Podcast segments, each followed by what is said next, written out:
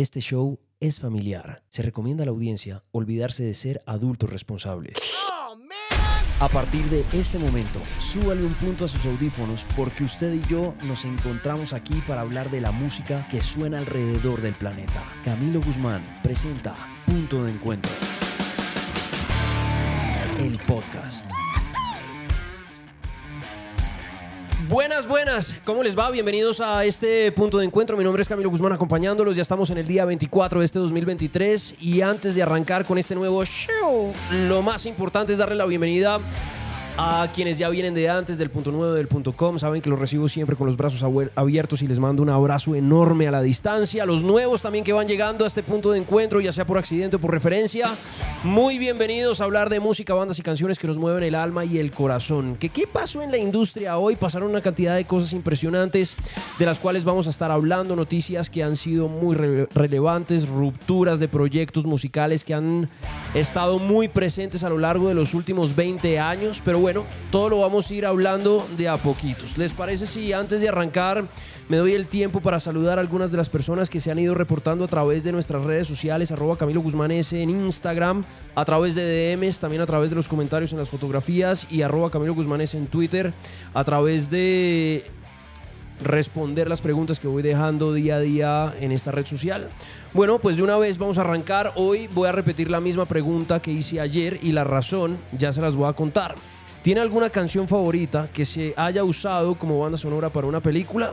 Son una cantidad de personas las que han estado participando a lo largo del el día de ayer y el día de hoy. De verdad, muchísimas gracias por tomarse el tiempo de estar respondiendo a las preguntas, tomarse el tiempo de pensar cuál es esa canción, tomarse el tiempo de escribirlo y de compartirlo conmigo. Por ejemplo, aparece Luz que dice Bobby Womack en Jackie Brown, película de Quentin Tarantino. Canción Sota, Alex Solano, que dice Porcelain de Moby en la playa.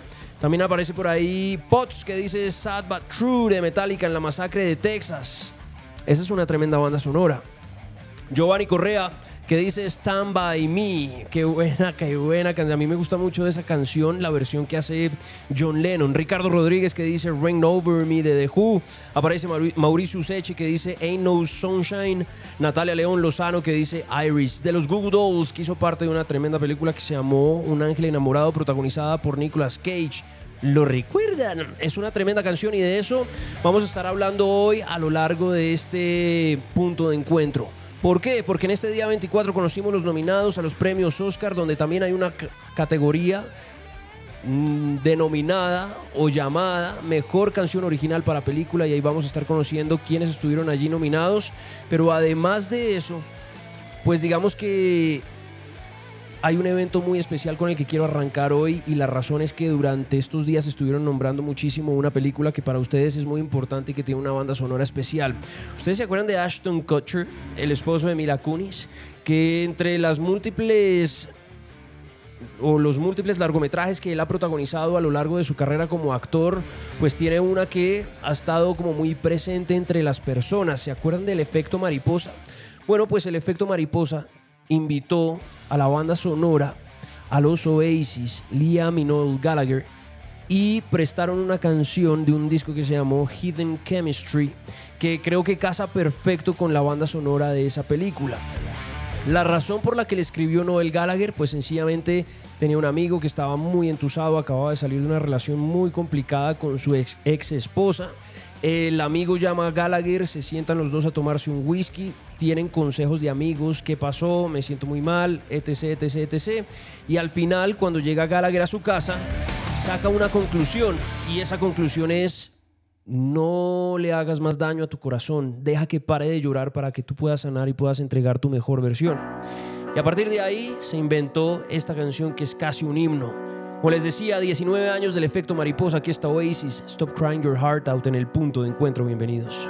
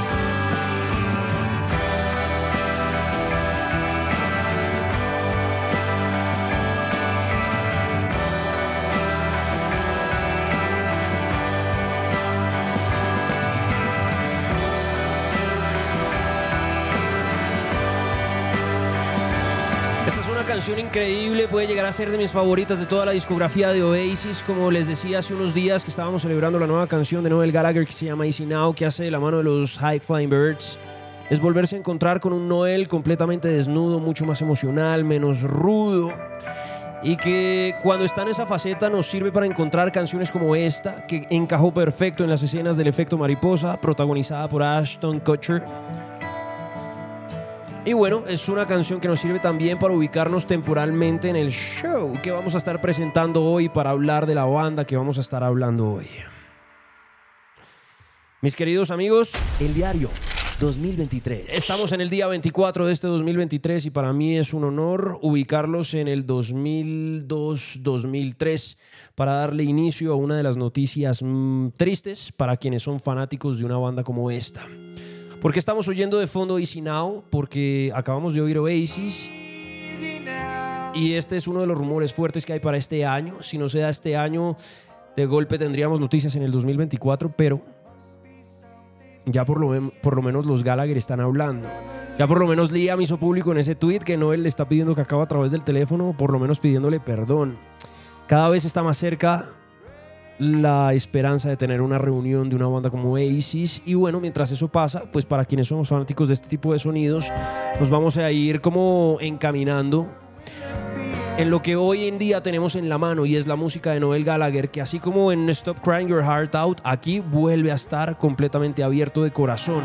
Ojalá puede pasar, esperemos con paciencia a ver qué nos va diciendo William, qué nos va diciendo Noel y si al final podemos tener esa gran noticia de tener a Oasis nuevamente reunidos. Pero volviendo a lo que les hablaba hace un rato en este día 24, una de las noticias más complicadas de la industria de la música fue que Brandon Urie levantó la mano y dijo no voy más con ese proyecto que se llama Panic at the Disco, que al final de cuentas pues es un proyecto que él terminó, como se dice en inglés, writing solo o manejando completamente solo y la razón de eso es que bueno, hay mucha historia detrás. Si quieren, arrancamos desde el principio.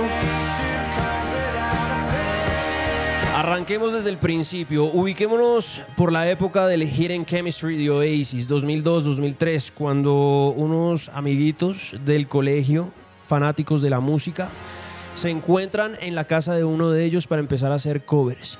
Y a partir de ese instante, pues digamos que pasa lo que pasa en cualquier proyecto de estos y es la experimentación. Hey, me gusta esta banda, hey, a mí también, ¿qué hacemos? Veámonos en mi casa y empezamos a ensayar. Y ahí es donde se, se juntan Brian Ross, Spencer Smith, que es un ídolo y que se quedó casi que hasta el final como un héroe. Brent Wilson y esos tres arrancaron con un proyecto que luego conoceríamos nosotros como Panic at the Disco. Ese Wilson, que tiene mucho que ver con varias de las cosas que vamos a estar contando, fue el encargado de llamar a Brendan Urie para que hiciera parte del proyecto y tomara en principio la guitarra. A partir de ese momento estos cuatro se reunían, pero no se reunían como Panic at the Disco. No se reunían para hacer las canciones que hoy en día conocemos y la creación de éxitos que lograron en más de 20 años de historia. Esos manes tenían uno de esos amores en común que terminaron llevándolos al garaje de uno de ellos para practicar las canciones que los hacían felices. Y a partir de ese instante formaron un proyecto del cual desconozco el nombre, pero sí sé que arrancaron a tocar canciones que para ese momento ya eran emblemáticas para los niños de la época. Y si uno se devuelve, pues inmediatamente lo primero que hay que hacer es esculcar en las raíces de quienes conformaban la banda y en las raíces pues había un amor muy profundo por el mundo del rock. Y si uno se mete en ese mundo del rock y el amor que ellos profesaban hacia ciertas bandas, tiene que irse uno por la ramita del punk. Y para esa época en Estados Unidos había una ola muy fuerte neopunk. Recuerden ustedes que para esa época había canciones como Right Now de SR71. Estaba la versión de 99 Red Balloons de Goldfinger, que era una tremenda canción. Estaba el Nimrod por ahí de Green Day dando vueltas. Pero también hubo un disco que fue muy importante hacia finales de la década de los 90 y que inspiró una cantidad de gente. Entre ellos, estos cuatro niños, que lo primero que hicieron en la industria de la música fue reunirse para hacer covers de Blink 182. Por eso, a esta hora recordamos a la banda de California haciendo What's My Age Again en punto de encuentro. I took her out. It was a Friday night. I woke alone to get the feeling right. We started making out, and she took off my pants. But then I turned on the TV, and that's about the time she walked away from me. Nobody likes you when you're 23, and I still more Friends say I should act my age. What's my age again? What's my age again? Then later on, on the drive home, I called her mom from a payphone. I said I was the cops and your husband's in jail. The state looks down on sodomy. And that's about the time that bitch hung up on me. Nobody likes you when you're 23. And I still wanna should have my age. What's my age again? What's my age again?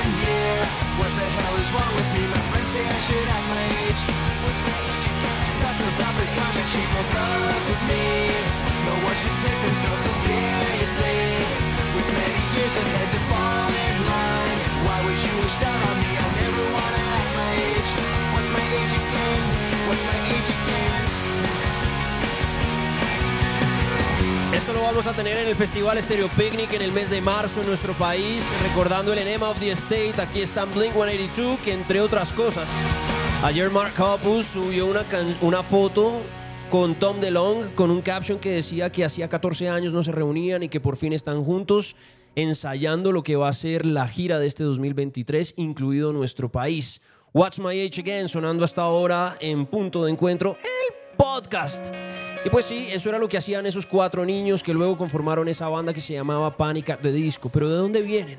¿De dónde salieron? ¿Por qué estaban influenciados por ese tipo de música? Bueno, lo primero que hay que decir es que salieron de Las Vegas en los Estados Unidos y paralelamente a la formación de lo que fue Panic at the Disco, pues estaba pasando esto también en Las Vegas con Brandon Flowers de una banda que hoy en día reconocemos como una de las más importantes de la música alternativa y que de hecho algunos de nosotros tuvimos la oportunidad de verlos nuevamente en concierto en nuestro país, recordando algunas de sus mejores canciones. Este sonido tan alternativo venía pasando en Las Vegas. Para ponernos en contexto, paralelo a lo que hacía Panic at the Disco, la gran diferencia es que Brendan Urie y ese convito, que luego vamos a conocer el nombre, como se terminaron llamando y presentándose al mundo, estaban muy inspirados en el mundo del punk. Eso era lo que los hacía tan diferentes. ¿Y cómo salieron a la música? Pues se les apareció un ángel en la vida y esta es una de las historias que a mí más me gusta porque aquí es donde uno va como uniendo diferentes puntos y como siempre les he dicho a lo largo de cada uno de estos episodios de Punto de Encuentro hay un punto mágico en el que hay un clic y es como si la vida a punta de palmaditas en la espalda les estuviera diciendo es por aquí, es por aquí, es por aquí, no se desvíen, es por aquí y al final pues terminan siendo esos proyectos que nos han regalado diferentes éxitos a lo largo de tantos años y que por eso se han vuelto tan importantes y eso hace que la noticia de hoy sea tan relevante. Brandon Urie se baja de Panic at the Disco, pero ¿por qué? Ya vamos a llegar hasta allá. Por ahora, pues estamos reconstruyendo la razón del por qué una noticia de estas es tan importante dentro de la industria de la música. Resulta que después de hacer varios conciertos en pequeños lugares haciendo covers de Blink 182, esta banda de Las Vegas que ya empieza a nombrarse como Panic at the Disco, pues empieza a tratar de grabar las primeras canciones de lo que ellos se reunían, pero ya originales, haciendo un paralelo con el homenaje que le venían haciendo a Tom DeLonge, a Mark Hoppus y a Travis Barker. Y a partir de ese instante y por cosas de la vida, puntos mágicos, hay un personaje que se llama Pete, que termina escuchando las canciones de estos manes y terminan teniendo algún tipo de contacto. Pero ¿quién es este Pete? Pues es el bajista de una banda que también fue relevante durante esta semana o la semana pasada, donde tuvimos la oportunidad de conocer una nueva canción que hará parte de un nuevo trabajo discográfico que estarán sacando en este 2023. ¿Se acuerdan de Pete Wentz, el bajista de Fall Out Boy? Pues resulta que ese man estaba arrancando un nuevo label, un nuevo sello discográfico, un sello que se llamaba DK Dance Records y que no tenía bandas firmadas, sino que sencillamente estaba haciendo el trabajo de AIR y tratando de encontrar qué era lo que estaba pasando con esas bandas nuevas que aparecían como en el underground. Y por arte de magia, este man termina escuchando un par de demos que había grabado Panic at the Disco antes de consolidarse como este el proyecto y termina viajando Pete Wentz a, en- a encontrarse con Brendan Urie y todo su combo. Se sientan a hablar, termina oyendo ese par de canciones y les dice, ustedes lo que tienen en sus manos es magia pura. Y yo quiero representar este proyecto. ¿Se animarían si les digo que los quiero firmar con mi discográfica? Imagínense una banda que ni siquiera había, grabado un primer trabajo discográfico, una banda que hasta ahora se estaba consolidando, que se había destetado de los sonidos de Blink para empezar a trabajar su propio sonido. Y de pronto se le aparece un tipo como Pete Wentz a, a decirles, hay que, hay que grabar, hay que hacer algo con ustedes. A lo que al final, pues esos cuatro niños ilusionados de vivir de la música le dicen, ok, vamos a hacerlo. Y se terminan metiendo en un estudio de grabación hacer lo que fue ese primer trabajo discográfico que se llamó A Fever You Can Sweat Out. Y durante todo ese proceso de grabación, que realmente fue muy corto, fue alrededor de dos o tres meses, Fall Out Boy en sus conciertos, y si uno busca en YouTube se van a encontrar con esto, aparecía Pete con las camisetas que decía Pete, ¿cómo era? Panic at the Disco, Pit at the Disco. Entonces era el mismo logo de Panic at the Disco, pero él, en vez de Panic, decía Pit. Y empezó este man en las entrevistas a hablar de una banda nueva, de sonidos nuevos, de proyectos nuevos, de todo lo que estos tipos traían desde Las Vegas, que seguramente les iba a encantar. Empieza a moverlos y a moverlos y a moverlos, empieza incluso a padrinarlos para que ellos fueran los teloneros de algunos de los shows de Fall Out Boy y con eso pues ya se hizo una promoción muy grande que no tuvo que salir del bolsillo de una banda nueva como Panic at the Disco, sino que se ahorraron todo ese proceso, se apadrinaron y le muestran al mundo ese primer trabajo discográfico. Mientras los Killers tenían el Hot Fuzz sonando con Mr. Brightside a furor, pues aparecía Panic at the Disco mostrándole al mundo canciones que fueron muy importantes como esta. I Regret Scenes, Not Tragedies. Y es un disco que tiene un componente muy bonito que ya se los cuento. Por ahora, así sonaba lo primero de Brandon Urie y su combo. Well, imagine as I'm pacing the pews in a church corridor, and I can't help but to hear, no, I can't help but to hear an exchanging of words. What a beautiful wedding, what a beautiful wedding, says a bridesmaid to a waiter. Shame, the poor groom's bride is a whore. I chime in with a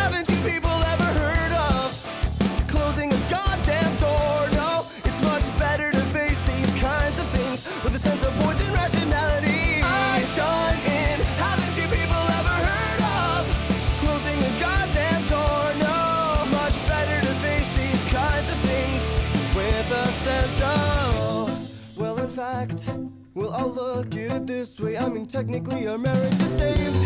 Well, this calls for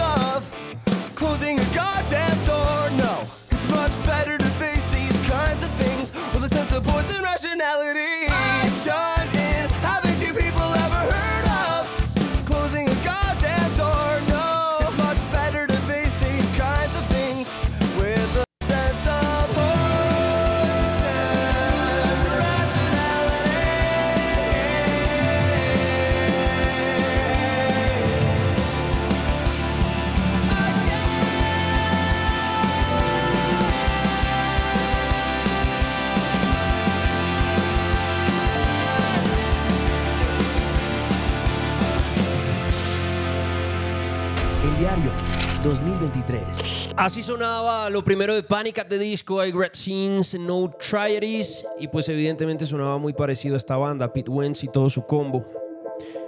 This ain't a scene, it's an arms race, Boy. Arms dealer. Pity ¿Ven cómo todo empieza a tomar como un sentido? Los manes sí venían influenciados por Blink-182, eso fue lo que los llevó a hacer punk, pero se metieron por la rama del punk alternativo. Terminó firmando los Pete Wentz con su label, terminó siendo la primera banda que firmaba Wentz, por eso él les hace toda la promoción aprovechando el momento tan bonito que ya tenía construido con su banda Fall Out Boy.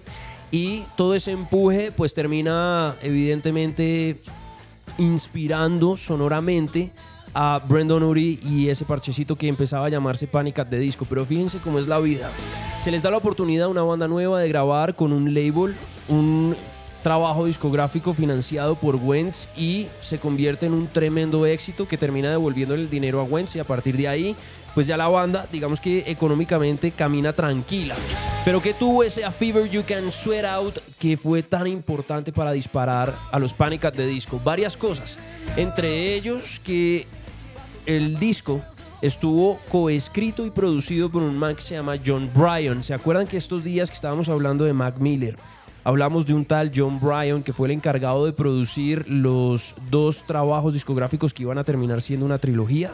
Habíamos hablado del Swims, habíamos hablado del Circles y habíamos hablado de un disco que no llegó a salir nunca de Mac Miller y que eh, los discos póstumos como el Circles para mí eran importantes porque fue tan cercana la relación que tuvo Mac Miller con John Bryan que finalmente estaba validado por el mismo Miller lo que terminó publicando después Bryan a través del Circles. Ese mismo Bryan, antes de conocerse con Mac Miller, antes de empezar a trabajar con él de la manera como lo hizo, estaba trabajando este tipo de sonidos y estaba coescribiendo y produciendo este tipo de sonidos que lo llevaron a trabajar de la mano de Brendan Urie y de hacer parte de ese A Fever You Can Sweat Out. Razón por la cual vamos encontrando como ciertos personajes de gran calibre, de peso muy pesado dentro de la música, que les garantizaba, sin que nosotros en ese momento supiéramos que iban a ser así de grandes, cierto caminito comercial que les iba a empezar a abrir las puertas dentro de las radios americanas y de esa manera empezar a cautivar diferentes audiencias, sobre todo en Latinoamérica y en Europa. Pero además de eso, era un disco que tenía una magia especial porque para hacer un debut fue muy arriesgado. Era un disco que venía dividido en dos partes. La primera parte de ese A Fever You Can Sweat Out era un álbum que estaba coqueteando muy fuerte con los sonidos electrónicos y las guitarras más pesadas. Era una especie de electropunk. Yo sé que suena raro, pero básicamente se dieron la libertad de poder hacer ese tipo de cosas para poder ir probando, porque es que era una banda nueva, ellos todavía no habían consolidado su sonido y empezaron fue a expresar lo que tenían por dentro a través de las canciones que apenas tenían escritas y apostaron. Entonces la primera mitad sonaba como a electropunk con guitarras bien pesadas y una ambientación electrónica muy interesante. Pero mi parte favorita de ese disco es la segunda, donde está súper eh, involucrado John Bryan en la producción y en las letras del disco. Y es donde encontramos canciones como I Write Scenes Not Tragedies, donde hay piano, hay cuerdas, pero además dentro de esa segunda mitad del disco también encontramos un acordeón.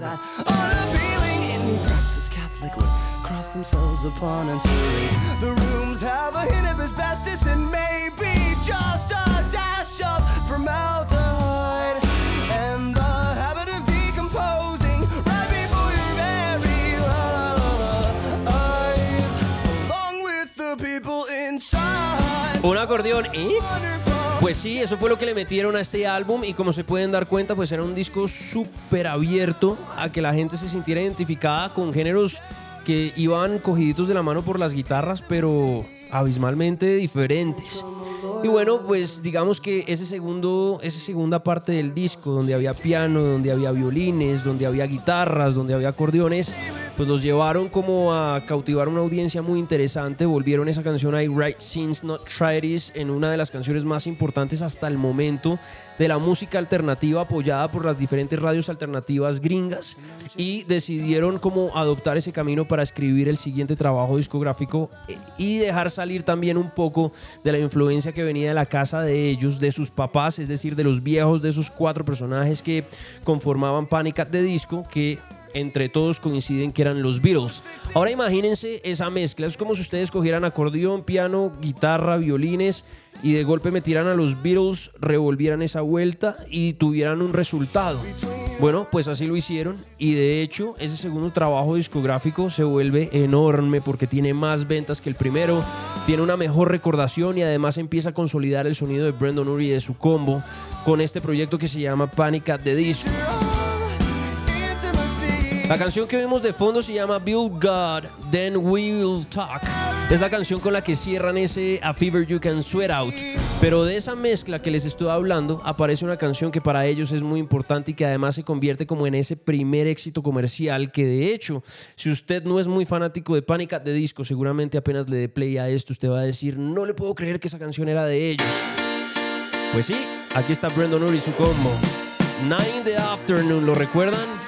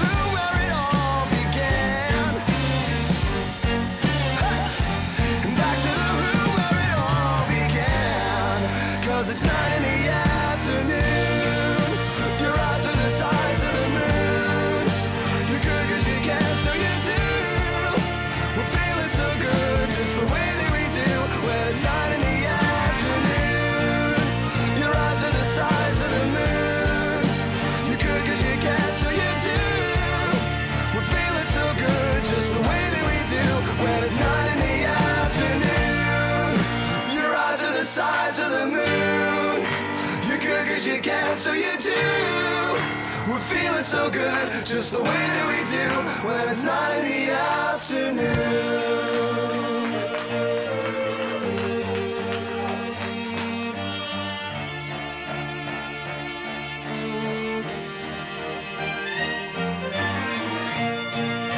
En este disco creativamente empezaron a pasar una cantidad de cosas. Lo primero se llama Pretty Odd. Y después del éxito comercial que habían logrado con su debut, pues empezaron un poco los egos a jugar en contra. ¿Se acuerdan de Brent Wilson, el mismo que trajo a Brandon Urie a ser parte de este proyecto?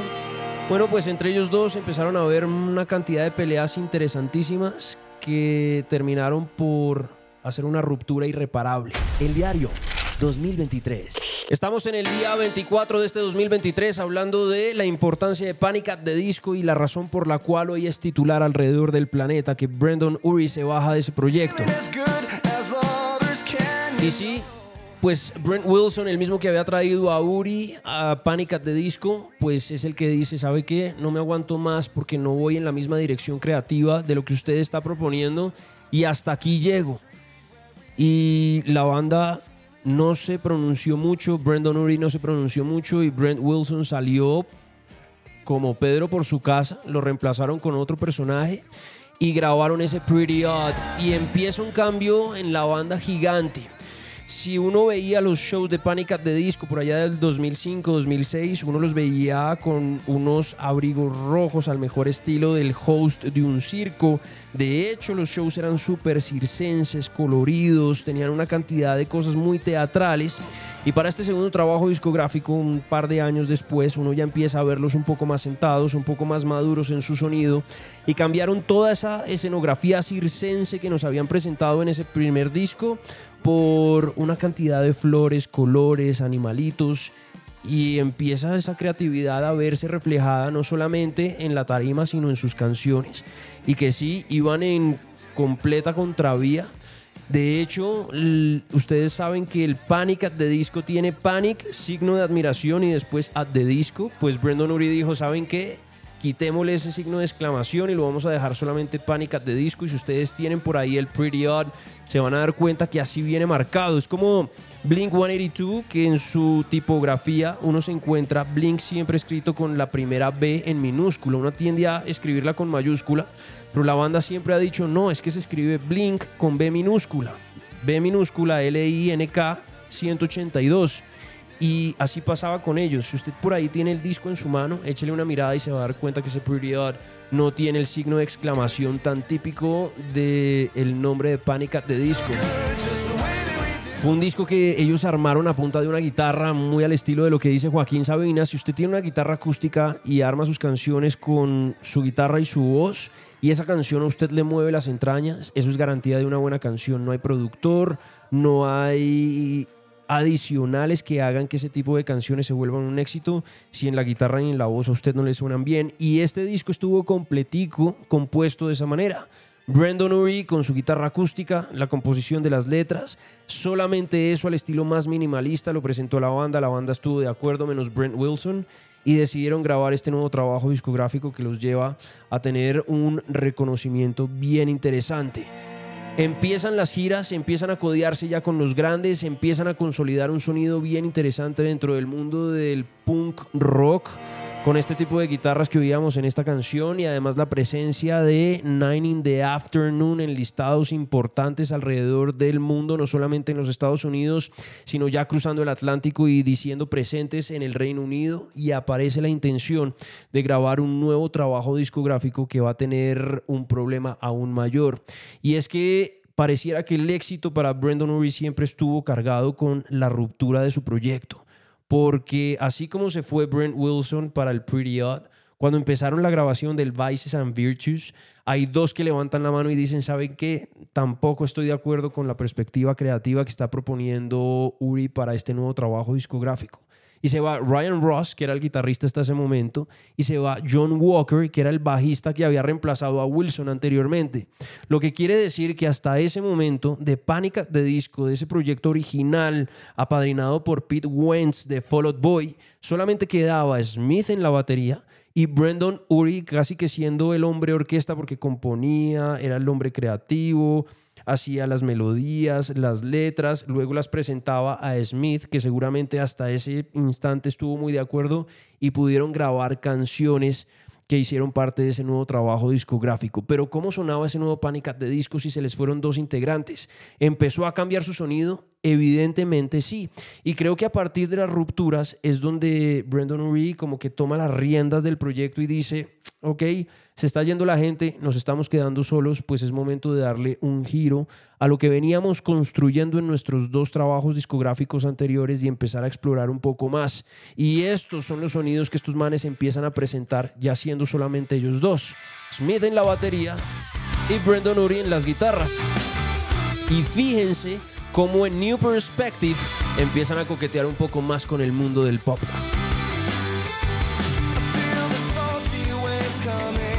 I feel them crash against my skin. And I smile as I respire because I know they'll never win. There's a haze above my TV that changes everything I see. And maybe if I continue watching, I'll lose the traits that worry me. Can we fast forward to go down on me?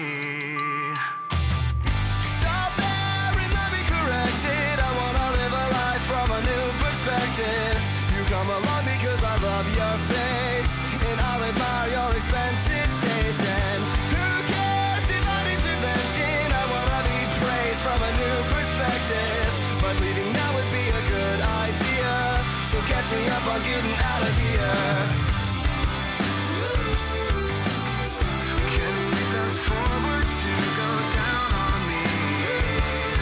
Empieza a sonar mucho más parecido al Brandon Urie que conocemos hoy en día. O al Panic at the Disco, porque es que a este man le pasa muy similar a lo que le pasa a Tame Impala, ¿no?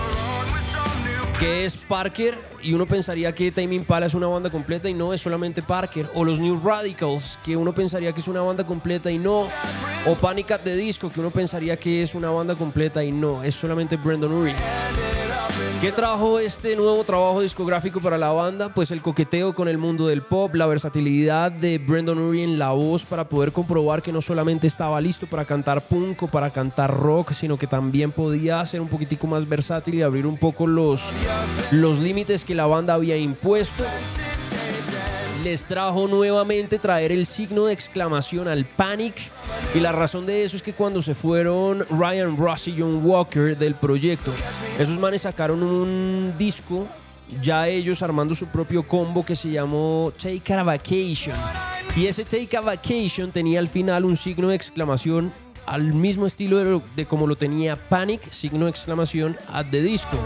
Y Brendan Urie dijo, uy, no, eso sí era una marca muy importante dentro de mi marca. Y decide retomar el signo de exclamación, vuelve y se lo pone al nombre. Si ustedes miran ese Vices and Virtues, pues se van a encontrar nuevamente con el signo de exclamación puesto dentro del nombre de la banda. Pero también trae un momento complicadísimo para ellos y es que Smith ya no puede más con esta vuelta. Dice, no, yo no estoy listo para hacer este tipo de canciones. Te admiro, te respeto, respeto la trayectoria que hemos hecho juntos, pero hasta aquí me trajo este barco y se le baja Smith de la banda y se queda Brandon Urie completamente solo. A partir de ese instante, ese man dice, uy, ¿y aquí qué pasó? Y empieza él a explorar, ya era la creatividad de él como solista, le toca empezar a conseguir quién lo iba a acompañar en las presentaciones en vivo y ver qué iba a pasar con Panic at the Disco. Y ahí creo que yo, creo que viene el punto más importante de quiebre dentro de esta historia y es donde él dice, ok, me voy a cargar la marca solo y voy a ver con quién toco y voy a seguir haciendo música yo. Y comercialmente hablando, abre tanto la frontera que entra como dentro de un aspecto comercial interesantísimo que lo lleva incluso, y hoy ya que estamos hablando de bandas sonoras, a participar en la banda sonora del Suicide Squad haciendo una versión de esta canción original de Queen.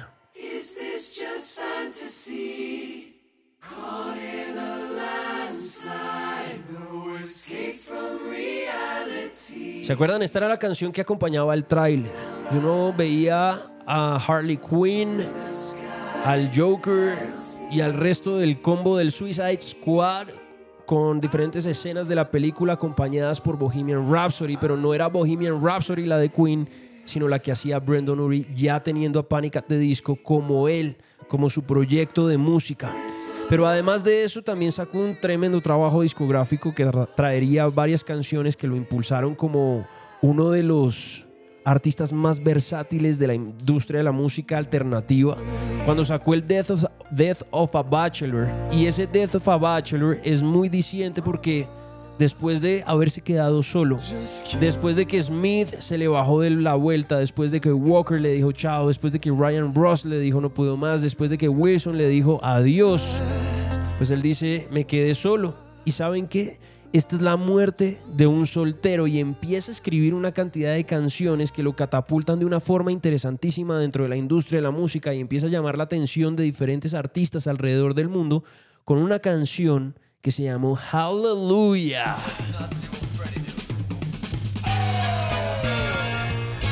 Fíjense los sonidos que empieza a incorporar dentro de este tipo de canciones, porque por aquí va su parte comercial más importante y más interesante. Brandon Urie, Panic at the Disco, en punto de encuentro.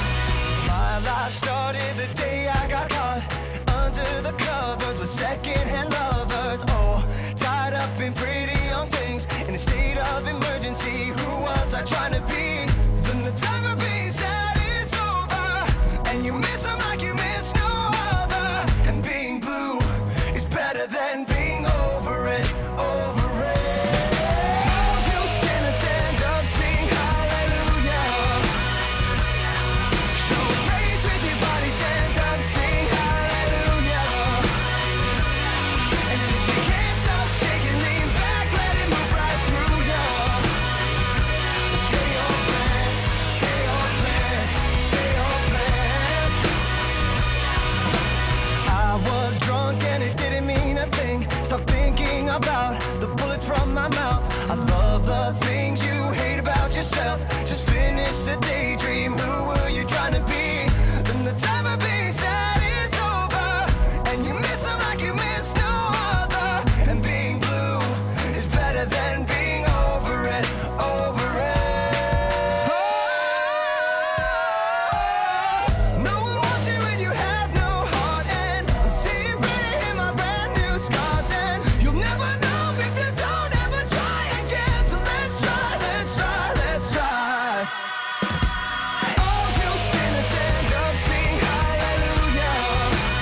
Completamente desprendido de todo lo que hacía parte de sus raíces, de haber arrancado haciendo covers de Blink 182, de haber sido apadrinado por Pete Wentz, bajista de Fall Out Boy, y haber tenido discos como A Fever You Can Sweat Out, con canciones como I Read Since Not Tried It que lo llevaban a caminar de la mano del punk rock de ese momento, Night in the Afternoon, que también fue tan importante, ya su proyecto con sus amigos completamente despedazado y su banda reimaginada y restablecida con sonidos diferentes, empiezan a tomar un sonido súper característico que estoy seguro que quienes son fanáticos de los sonidos de, Pete- eh, de Brandon your van encontrando mucha similitud con lo que llegó a sacar después con ese disco que se llamó Pray for the Wicked. Esto es lo que más recientemente escuchamos de este personaje, fue importante, grande y por ahí el tipo fue cultivando su sonido y se hizo gigante.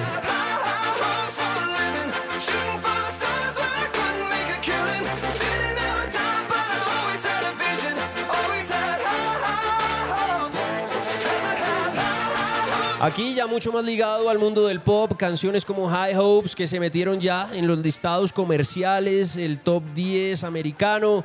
No estoy muy seguro qué posición tuvo en el Reino Unido, pero también tuvo una presencia importantísima y bueno, pues aquí ya fue donde el man dijo, ok, me fui solo y lo logró. Hizo parte de sincronización de bandas sonoras, como lo veníamos hablando al principio del show. Logró sacar dos trabajos discográficos importantísimos y por eso con la creación de todas estas canciones que a lo largo de los últimos 20 años hemos recordado en este podcast, pues hemos tenido la oportunidad de darnos cuenta por qué hay gente que ha manifestado su tristeza a través de las redes sociales y por qué los diferentes medios de comunicación le han dedicado sus portadas a ese titular de Brandon Urie se baja de Panic at the Disco. De aquí varias cosas que me encanta resaltar. La primera, darle la importancia a Brandon Urie como personaje creativo dentro de la música. Un tipo que se merece que se le haga el reconocimiento como su proyecto de música. Porque de todos los que empezaron conformando lo que era Panic! at the Disco, fue el único que llegó hasta la meta. Fue el único que logró cargarse al hombro esa marca tan pesada. Fue el que le dio una evolución musical tan importante. Fue el encargado de darle las letras, las melodías, la composición, el frontman. Fue el encargado de generar una imagen en una tarima. Fue el encargado de enamorar a audiencias durante todo este tiempo con diferentes canciones a través de diferentes discos con diferentes alineaciones. Fue ese personaje que durante todo este tiempo le respondió a Pete Wentz y le dijo, aquí estoy yo respondiendo a su confianza, entregándole lo mejor de mí. Fue un tipo que logró abrir el radar de diferentes artistas en los Estados Unidos para decir no solamente canto punk, no solamente canto rock, sino también puedo cantar pop. Y a partir de ese momento pues tenemos a una estrella del mundo de la música, que por eso es tan importante que diga, hasta hoy voy, no da más mi proyecto, me voy a dedicar a mi familia, voy a cerrar esta puerta, y cada vez que se cierra una puerta, una nueva nace, y esperar a ver Brandon Urie cómo se va a desligar de los sonidos de Panic! at the Disco, porque si uno se devuelve, digamos que en la historia de la banda y va haciendo uno el repaso que acabamos de hacer, pues es muy notable que es demasiada la influencia que tiene Uri con su voz, con su guitarra, dentro de las melodías y las canciones de Panic! at the Disco. ¿Qué ir a presentar? ¿Con qué ir a salir? ¿Con quién ir a colaborar? ¿Cuál será ese proyecto que tiene en mente para sorprender a esas audiencias que él mismo construyó durante tanto tiempo? Todas esas incógnitas son las que hoy hacen de Brandon Urie el titular. Todas esas incógnitas son las que hoy nos llevan a hablar de él como una de las grandes estrellas de la música contemporánea que ha surgido desde el mundo del rock y que hemos tenido la posibilidad de disfrutar y de cantar a lo largo de la discografía que nos ha dejado con su proyecto Panic! at the Disco. Pero si uno se quisiera hacer una idea de por qué lado ese tipo podría de golpe dar una especie como de sorpresa, pues hay una canción que grabó junto a una de las más grandes estrellas del pop cuando sacó un disco que se llamó Lover, que nos mostró su versatilidad en todo su furor. Un tipo que viene de las raíces del punk, cantando de la mano con Taylor Swift. Eso era inimaginable y el resultado fue una de las canciones más importantes del catálogo musical de Taylor Swift. Aquí están ellos dos, Brandon Urie y Taylor Swift, haciendo esto que se llama Me, en punto de encuentro, el podcast. Promise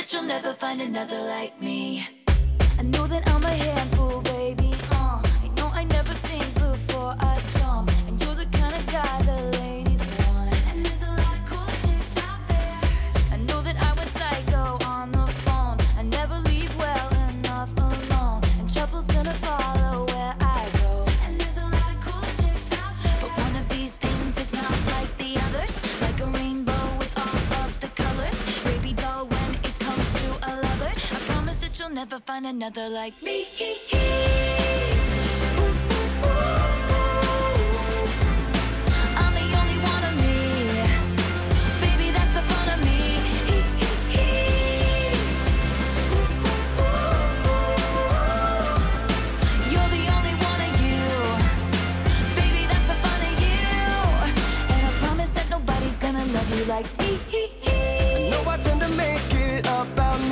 I know you never get just what you see, but I will never bore you, baby.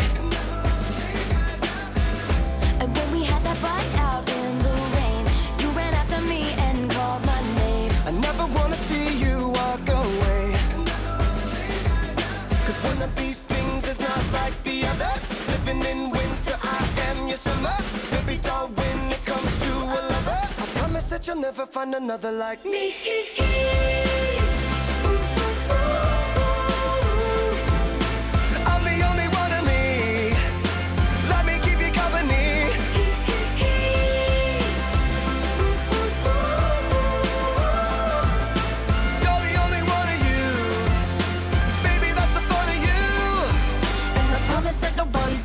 you like me.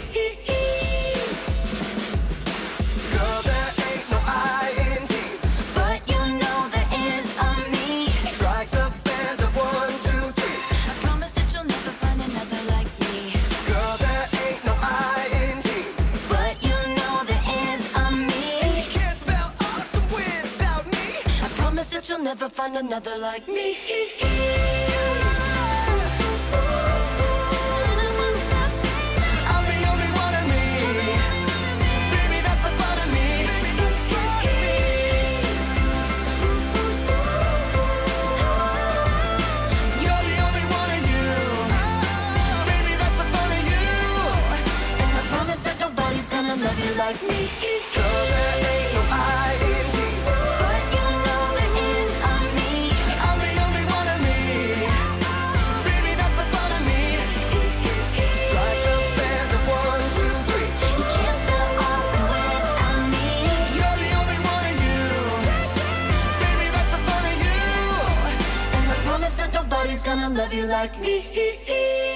El diario 2023. Tremenda canción, ¿eh? Puede ser este el camino que va a tomar Brandon Urie, habrá que esperar, pero siempre aplaudirle la elegancia con la que se despidió, el tiempo que le dedicó a su proyecto y la razón por la cual hoy estamos hablando de esa trayectoria.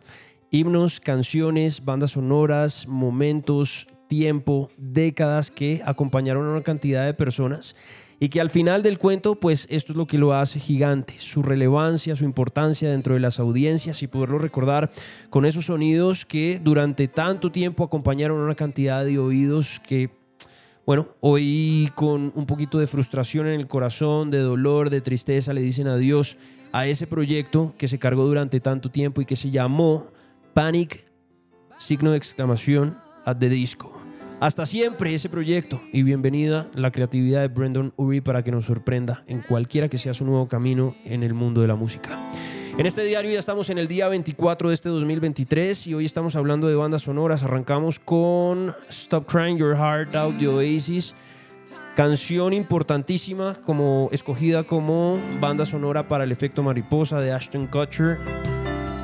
Y llega el momento de saludar a algunos de ustedes, como por ejemplo María Camila Hoyos, que me dice Tiny Dancer de Almost Famous de Elton John. Este es una, una de los ejercicios de sincronización más bonitos que hay dentro de los largometrajes. Si tienen la oportunidad de ver Almost Famous, a quienes les gusta la música y ven este- el momento en el que suena esta canción, se van a enamorar de la historia que ahí están contando. Gracias María y siempre bienvenida a este punto de encuentro. Aparece Garci, que dice siempre me ha gustado como cuadra Vogue y City of Blinding Lights en Devil Wears Prada. Vampirita dice, amo el libro Yo antes de ti de Jojo Moyes y su adaptación incluyó Photograph de Ed y fue simplemente maravillosa el toque, el sentido, el momento exacto para ponerle un abrazo para ti, bienvenida siempre. Aparece Luz que dice Across 110th Street de Bobby Womack en Jackie Brown. Aparece Meli Ochoa que dice empiezo el día con una noticia triste, sí, la de Brendan Urie. Ahí acabamos de hacer un repaso por su vida, su legado, sus canciones. Meli. Paola Garrido que dice en quiero robarme la novia, pero no me referencia. Ah, sí. Stop Crying Your Heart Out, también de Oasis, que la veníamos hablando, veníamos hablando de esa canción hace un rato. Kerr Tuviera, que dice Baba O'Reilly de The Who, pero en la serie de Caracol Tentaciones con Diego León y el Rafita. Innegable el aporte cultural que tuvo Tentaciones y las diferentes diablillas que acompañaron a Serafín en esa tremenda serie de televisión colombiana. Si usted nos está oyendo desde otro país, pues algún día le recomiendo que ponga, eso de estar por ahí colgado en cualquier lugar, ponga Tentaciones, capítulos y se va a llevar un pedacito de lo que fue nuestra cultura, de los matrimonios habituales, culturalmente hablando en, nuestro país. Y muy al estilo de lo que pasaba con las caricaturas un ángel que le decía a Rafa que era el protagonista de la serie que hacer bien y aparecía Luz Buenona y las otras dos que no me acuerdo cómo se llaman diciéndole a Rafa lo que no tenía que hacer. Pilarica la hija bueno en fin una tremenda serie gracias por recordarla y bienvenida siempre a este punto de encuentro el podcast donde además vamos a recordar una de las bandas sonoras interesantes que tuvimos recientemente con una de las nominadas a mejor canción original para película en los premios Oscar de este 2023. Les estoy hablando de Lady Gaga. ¿Ustedes se acuerdan que de la mano de Bradley Cooper ellos protagonizaron una película que se llamó A Star is Born? Fue un remake de esa película porque ya existía.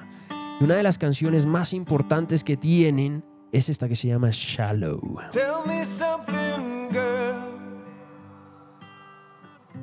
Are you happy in this modern world? Or do you need more? Is there something else you're searching for? I'm falling. In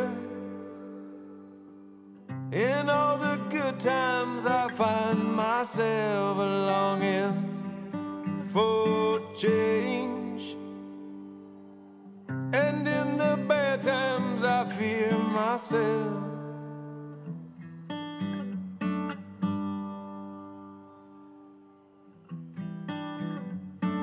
Ahí va Lady Gaga.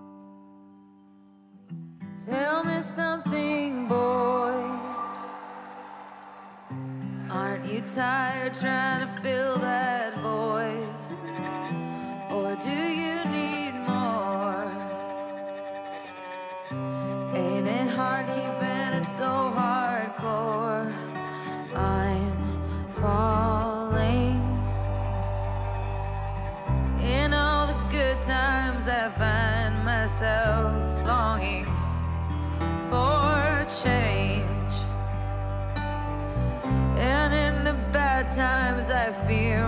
Myself.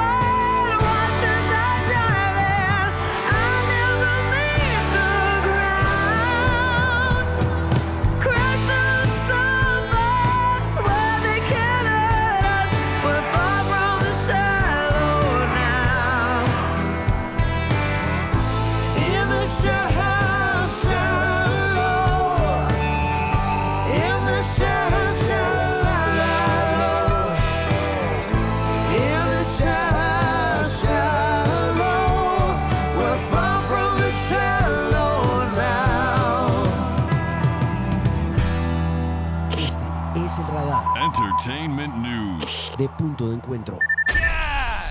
En el radar de punto de encuentro, pues evidentemente tenemos a Lady Gaga que estuvo nominada hoy en el anuncio que hizo la Academia de los Premios Oscar para la canción mejor canción original para película. Ellos ya tenían un shortlist del cual fueron apareciendo los nominados. Y dentro de los nominados, pues arranquemos justamente por Lady Gaga, con esa canción que se llamó Hold My Hand para Top Gun Maverick. Qué peliculón, hablamos de esa película ayer en el episodio 23 de este 2023.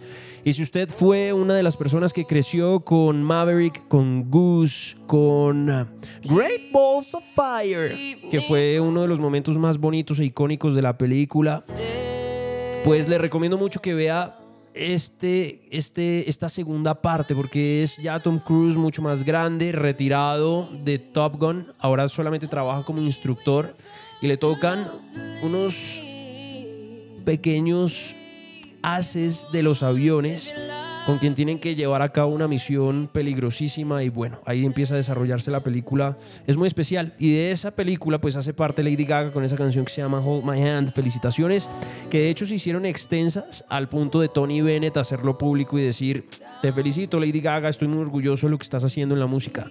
Tony fucking Bennett.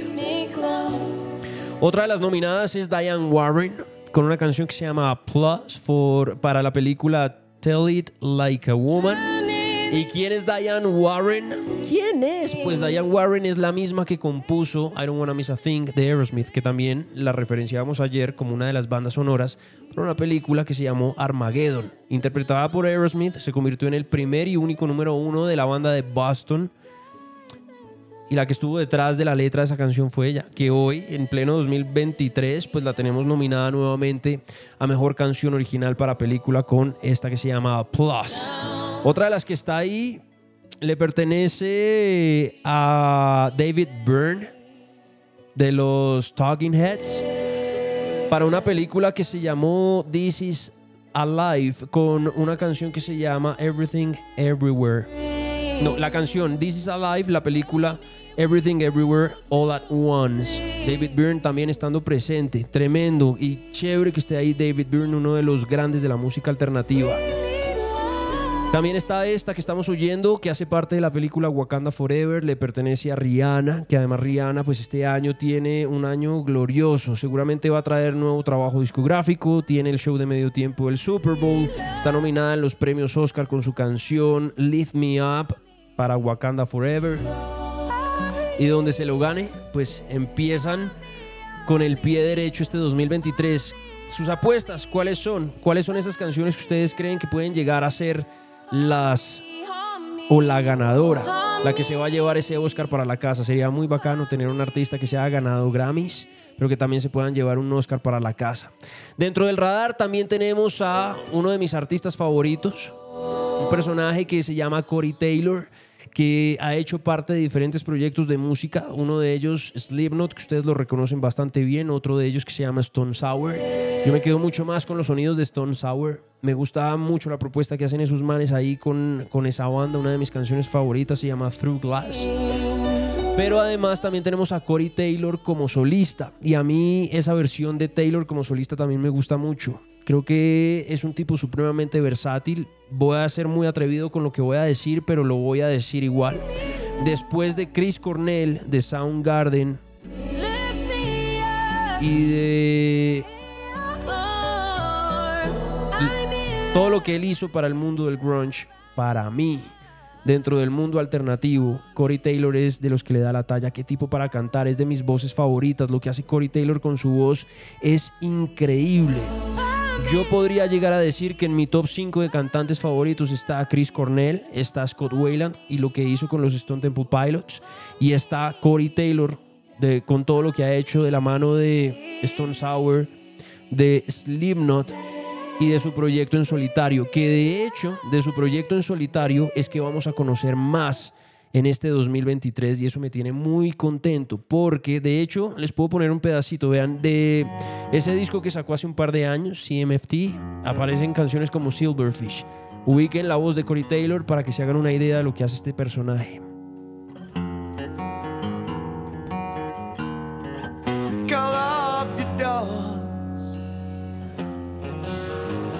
Is gone. I am broken and in love. I can't hear you over all the thunderous applause. The bastards got away. Hey. So come on in,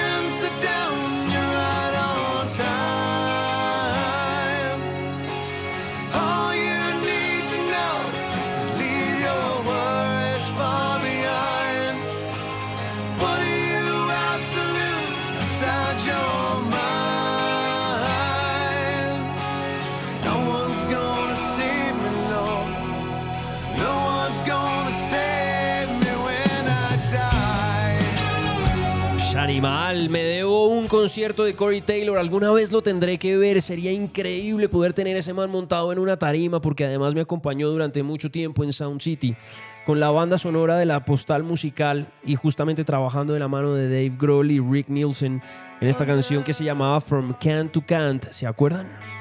Este es Corey Taylor. It's cold and it's gray. Lo amo. My. En fin, está nuestro radar de punto de encuentro porque trae nuevo trabajo discográfico. Dice él que nunca antes habíamos estado preparados para escuchar lo que viene este año. Y como les he dicho ya en otros episodios del punto de encuentro, cuando un artista se siente tan cómodo con sus productos, pues se da el lujo de poder salir en medios de comunicación a decir lo cómodo y orgulloso que se siente con su nuevo proyecto. Razón por la cual, y de hecho ya confirmado por él, será la segunda parte del CMFT su proyecto en solitario y bueno, pues empiezan a mover las fibras esperando los primeros sencillos que nos irán marcando el camino de lo que hace Corey Taylor para este año, para este 2023.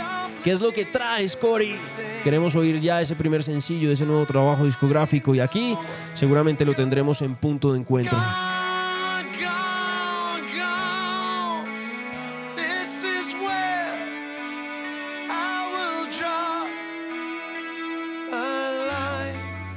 Otra de las noticias importantes que están en el radar de este punto de encuentro es la venta del catálogo de Justin Bieber. Mucha gente quedó un poco perdida y dice, ¿qué es la venta del catálogo? ¿Por qué Justin Bieber hizo algo como eso? ¿Quiere decir que va a perder su música? Pues básicamente, y para no hacer largo el cuento, la venta de catálogo es cuando un músico tiene un activo que vale mucha plata. Haga de cuenta como cuando usted compra un apartamento y no tiene la liquidez. Su apartamento vale 10 pesos y usted necesita esos 10 pesos para lo que usted quiera, pues tiene que venderlo intercambia el inmueble por liquidez. Y una vez usted tiene esa plata en el bolsillo, la puede utilizar como quiera. Básicamente, los artistas hacen ese tipo de negocios con el contenido del cual ellos son dueños. Dentro del mundo de la música hay una cantidad de regalías que se reclaman, pero para no complicar la historia, pues nos vamos a dividir en dos ramas. Una que es la parte editorial y otra que es la parte del fonograma. La parte editorial es todo lo que tiene que ver con la autoría de composición de letra y música o melodía. Y por el otro lado, por la parte del fonograma, es toda la parte que recauda por la grabación e interpretación de lo que originalmente fue la obra. Entonces, esos son como los dos caminos que van recaudando dinero para los artistas a grandes rasgos, porque esto se divide en una cantidad de subramas que tiene tanto de largo como de ancho, pero vuelvo y les digo, no quiero complicar un poco esta historia, sino sencillamente tratar de entender qué fue lo que hizo Justin Bieber. Básicamente, sobre los derechos editoriales o donde él es dueño de la composición de la letra o de la música, se la vendió una compañía que se llama Hypnosis, que fueron los mismos que compraron el catálogo de Shakira hace un tiempo, entre algunos otros artistas de gran trayectoria musical. Y pues digamos que Justin Bieber cayó ahí y vendió ese catálogo por 200 millones de dólares, tal vez un poco más. ¿Y a qué tiene derecho Hypnosis para poder recaudar ese tipo de regalías o poderlas usar en lo que quiera que necesiten o que se les ocurra? Campañas de publicidad, ejercicios de sincronización, admitir covers, hacer discos de grandes éxitos, lo que ellos quieran pueden hacer porque ya son dueños de esas canciones. Entonces, todo lo que se hizo del 31 de diciembre del, del 2021 para atrás es propiedad de Hypnosis. Ya lo que haga Justin Bieber de ahí en adelante es propiedad de él, pero todo lo que marca del 31 de diciembre del 2021 para atrás, ahora lo administra Hypnosis. ¿Y qué administra? La parte editorial, música y letra, pero además de eso, hay algunas canciones que son de autoría de fonograma de Justin Bieber, las cuales también están involucradas dentro de ese, esa negociación. Es decir, lo que acaba de hacer Hypnosis es uno de los negocios sin precedentes en la historia de la música y además uno de los catálogos mejor vendidos en toda la historia. Magnates que se dan el lujo de comprar catálogos y con ese catálogo hacer más fortuna. Y por esa razón, pues vamos a recordar una de las canciones de las cuales hoy en día ya es dueño Hypnosis y que la puede usar, negociar y administrar de la manera que ellos quieran. Señoras y señores, este es Justin Bieber y esto se llama Love Yourself en punto de encuentro, el podcast. For all the times that you on my parade And all the clubs using my name You think you broke my heart, oh girl, for goodness sake You think I'm crying on my own, well I ain't And I didn't wanna write a song Cause I didn't want anyone thinking I still care or don't But you still hit my phone up and baby, I'll be moving on. And I think it should be something I don't wanna hold back. Maybe you should know that my mama don't like you and she likes everyone. And I never like to admit that I was wrong. And I've been so caught up in my job, didn't see what's going on, but now I know. I'm better sleeping on my own Cause if you like the way you look that much Oh baby, you should go and love yourself And if you think that I'm still holding on to something You should go and love yourself When you told me that you hated my friends the only problem was with you and not them. And every time you told me my opinion was wrong, and tried to make me forget where I came from. And I didn't wanna write a song, cause I didn't want anyone thinking I still care or don't. But you still hit my phone up. And baby, I'll be moving on. And I think it should be something I don't wanna hold back. Maybe you should know that my mama don't like you and she likes everyone. And I never like to admit that I was wrong. And I've been so caught up in my job, didn't see what's going on, but now I know. I'm better sleeping on my own Cause if you like the way you look that much Oh baby, you should go and love yourself And if you think that I'm still holding on to something You should go and love yourself all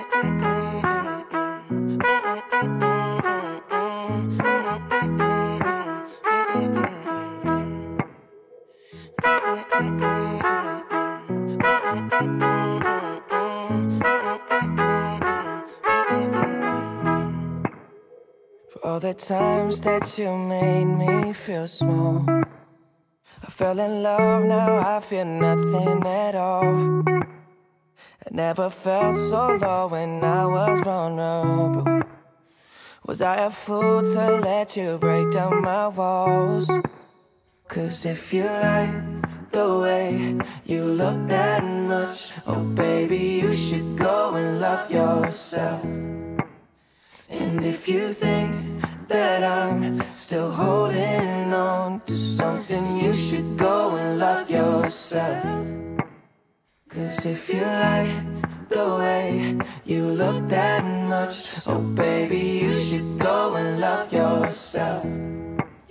And if you think that I'm still holding on to something, you should go and love yourself. El diario 2023.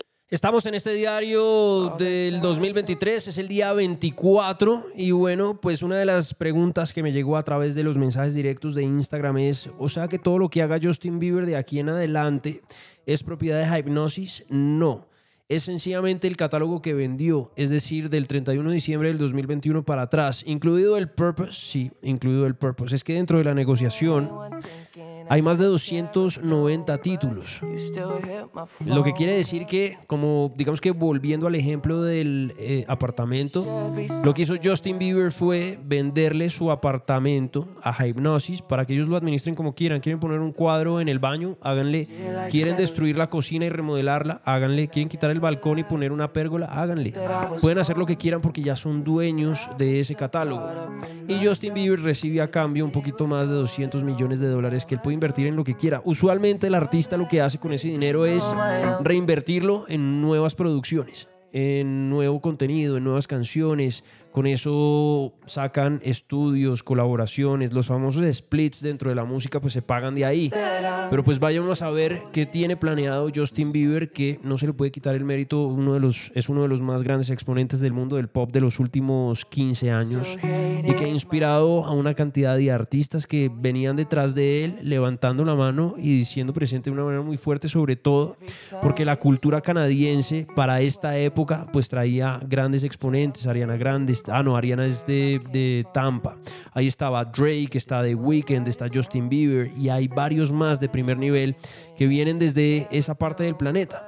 Y bueno, por eso es tan importante este titular y por eso lo tenemos como en el radar, porque se ha convertido en una de las noticias más interesantes de la industria de la música y que nos pone a pensar si Justin Bieber tal vez va a usar ese dinero para involucrarse en algo de la industria de la música, va a cambiar, va a seguir sacando contenido, ¿qué va a hacer? Lo tenemos ahí pendiente y a medida que se vaya destapando, pues lo vamos a ir anunciando aquí en nuestro punto de encuentro. Por ahora, pues quiero devolvernos para nuestro país. Usualmente en este punto de encuentro lo que estamos haciendo es que le estamos dando protagonismo a algunas de las canciones que tienen en su etiqueta la bandera colombiana.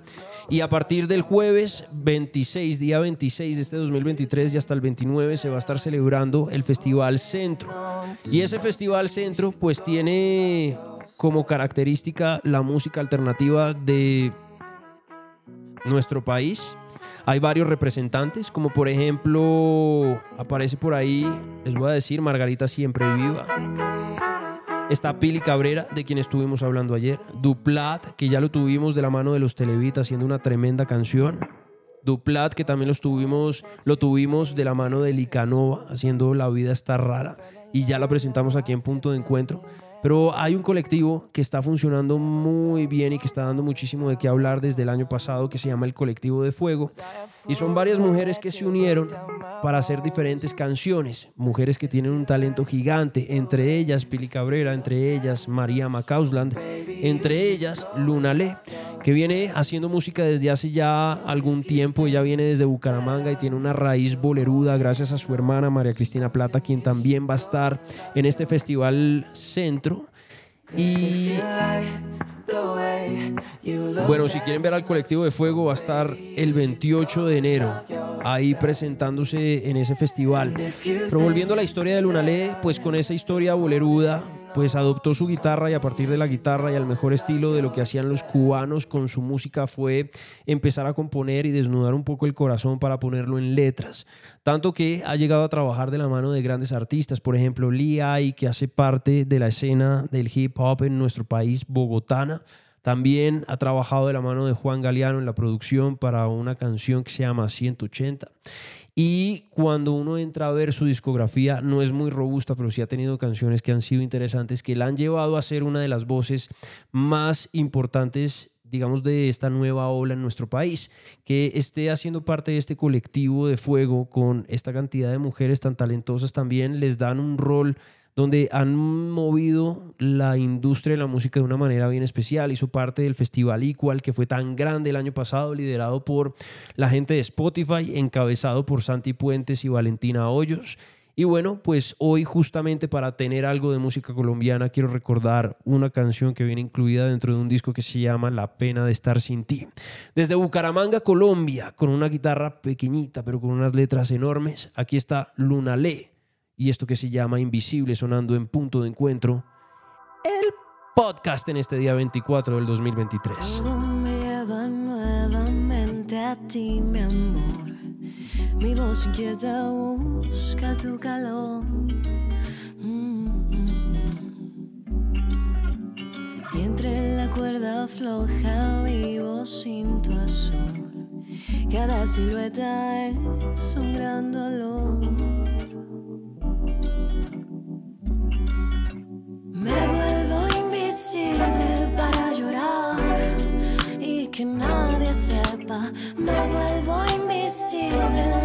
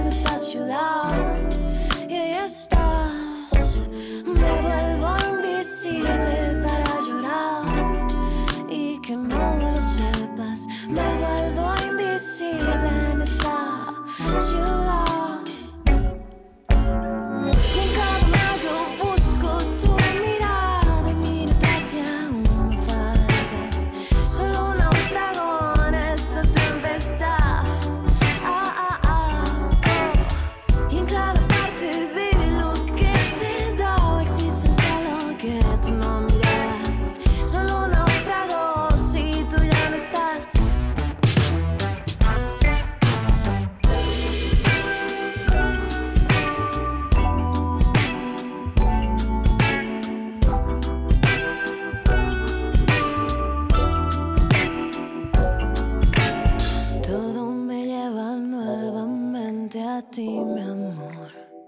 Me desespera la desolación.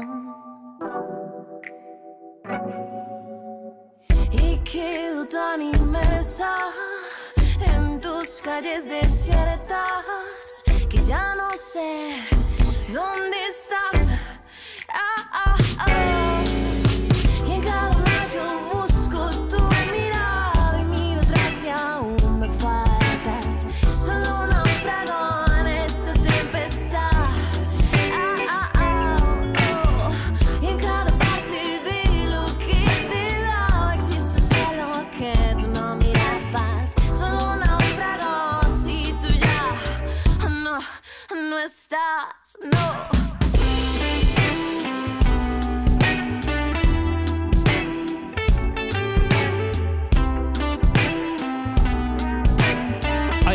Bacano que tiene Luna y es que ella es realizadora audiovisual y los videos son hechos por ella misma. Ella los dirige.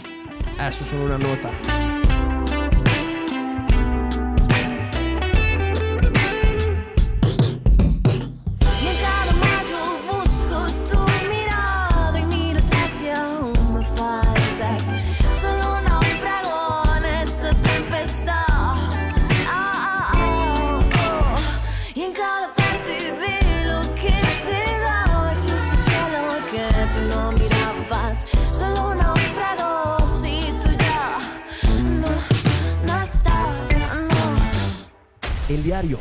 2023. Ahí estaba Lunale desde Bucaramanga siendo parte de esas canciones que tienen nuestra banderita colombiana tatuada y que me encantaría que en algún momento que usted esté buscando música colombiana pudiera acordarse, ah, verdad que en punto de encuentro estuvieron hablando de Lunale y le pueda dar play a ese tipo de canciones y entrar a descubrir un poco el catálogo que ella tiene, la propuesta que tiene desde el lado alternativo que es muy bacano, además una voz súper versátil que ha ido explorando por diferentes géneros, pero con un elemento fundamental que une cada uno de ellos, y su guitarra, su interpretación, las letras y bueno, tantas cosas que la han convertido en uno de los referentes interesantes de las cantautoras de nuestro país. De hecho, tiene clases de composición.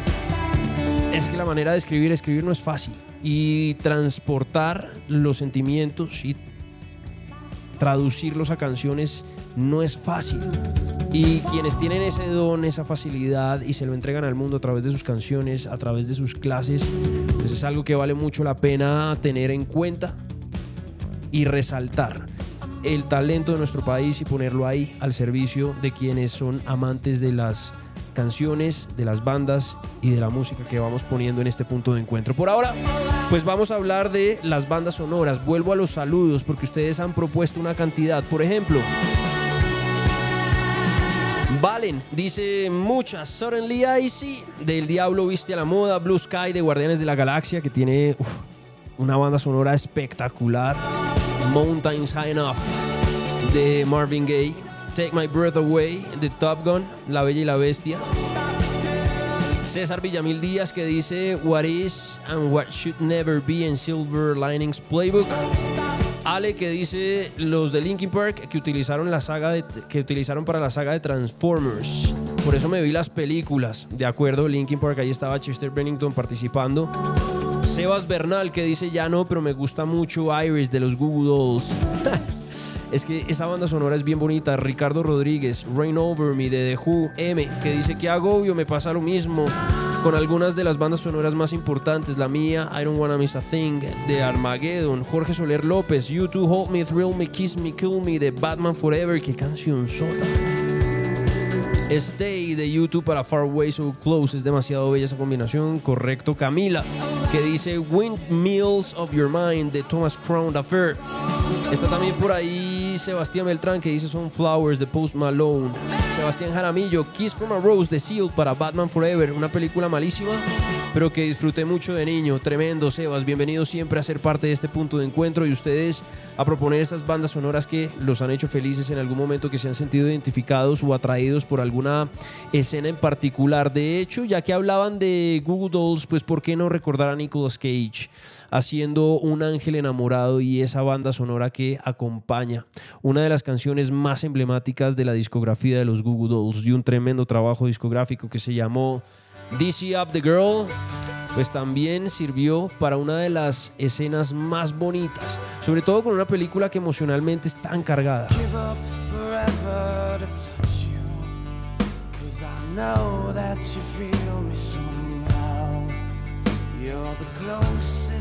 Heaven that I'll ever be. And I don't wanna go home right now. And all I could taste is this moment. And all I can breathe is your light. And sooner or later it's over. I just don't wanna miss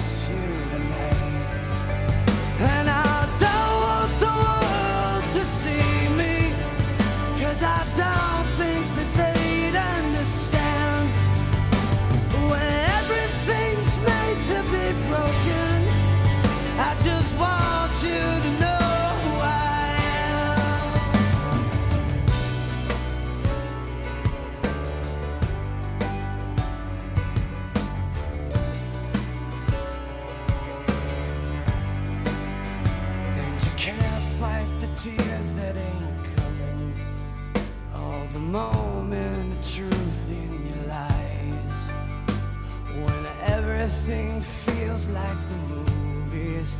Yeah, you bleed just to know you're alive.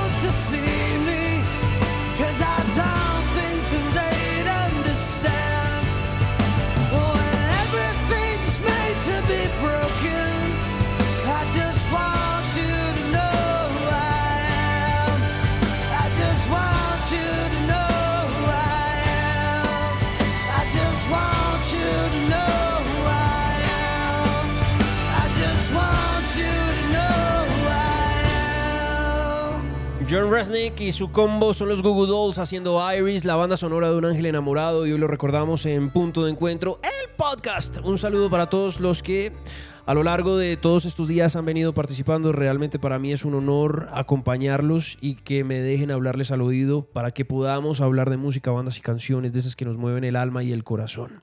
Ya vamos cerrando este show, pero pues ya saben que para participar hay varias formas a través de mis redes sociales, arroba Camilo Guzmán a través de Instagram, DM y comentarios en las fotografías, a través de Twitter, arroba Camilo Guzmán eh, respondiendo a las preguntas que les voy haciendo diariamente. De verdad, gracias por darse el tiempo de contestar, de pensar, de comunicarlo, de compartir conmigo y de hacer este show un poco más interactivo. Si quieren participar a través de los mensajes de voz, también lo pueden hacer en la descripción de cada uno de los episodios. Independientemente de la plataforma donde usted escuche, va a encontrar un link que dice en este link. Usted puede dejar su mensaje de texto, usted le da clic ahí y va a haber un icono muy grande que dice enviar mensaje le da clic a enviar mensaje y ahí yo voy a- y usted va a tener la posibilidad de grabarlo. Cuando lo grabe, lo envía, yo tengo la posibilidad acá de ponerlo para que nos comuniquemos de maneras distintas, no solo texto, no solo el avatar que usted tiene, sino también a través de la voz, para poderle oír la voz y las historias que tiene para contar también de las canciones que han sido importantes para usted. Ya vamos cerrando este día 24 del 2023. De verdad que para mí un honor poder recibir a quienes ya venían de antes del punto 9 del punto com con los brazos abiertos y mandarles un abrazo muy fuerte a la distancia. A los nuevos que van llegando por referencia o por accidente, también bienvenidos siempre a esta nave. Ustedes saben que hay siempre espacio para que sigamos creciendo el parche de la gente que se emociona con estos discos y estas canciones que nos van llegando al alma y que nos mueven cada fibra del corazón. Y para terminar, pues uno de esos rumores, ya que estamos en época de rumores y de noticias falsas, porque terminó conociéndose que lo de YouTube eran actores y que eso de que estaban en La Guajira era pura cháchara. Pues hay otro rumor muy fuerte y es un rumor que tiene mucho que ver con el regreso de una de las bandas más esperadas de hace ya algunos años, frenado por la pandemia. A finales del 2019 habían anunciado su regreso, el mundo estaba completamente conmovido. Sacaron una canción nueva por ahí, llega la pandemia, se frenan esos planes y bueno, ¿y qué va a pasar con la música nueva? ¿Y qué va a pasar con la gira?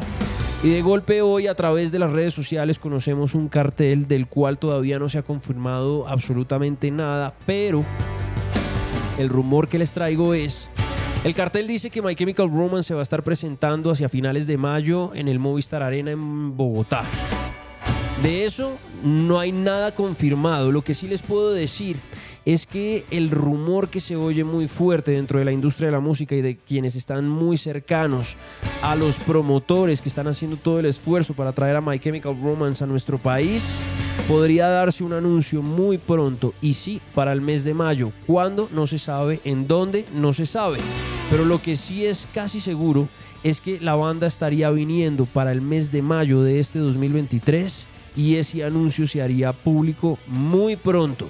Por ahora, ahí les dejo ese rumor. Ojalá pudiéramos confirmarlo. Y si sí se confirma, pues aquí en punto de encuentro inmediatamente se los dejaré saber. Por ahora, pues feliz día, feliz tarde o feliz noche según corresponda. Hasta aquí llega este show del día 24 del 2023 y para despedirnos pues despidámonos justamente con ese rumor. My Chemical Romance y todo su combo haciendo una de las canciones más importantes de ese disco que se llamó The Black Parade. Esto se llama Teenagers. Chau. They're gonna clean up your looks with all the lies in the books to make a citizen out of you. Because they sleep with a gun and keep an eye on you, son, so they can watch all the things you do. Because the drugs never work, they gonna give you a smirk, cause they got methods of keeping you clean. They gonna rip up your heads, your aspirations to shreds. Another cog in the murder machine. They said,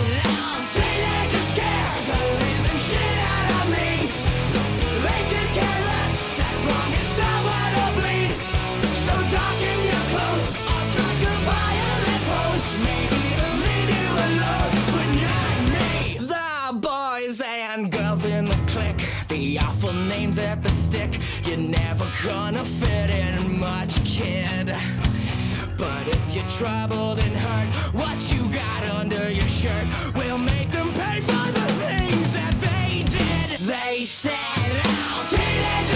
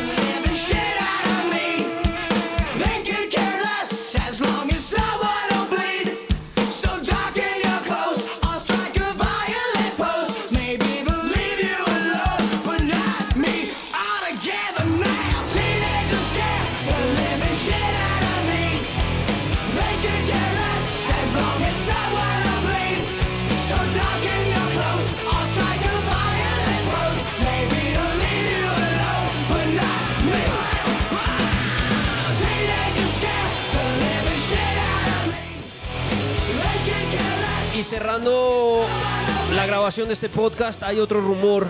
Y creo que más pronto de lo que creen, se va a estar anunciando Ariana Grande en nuestro país. Así es. Chao.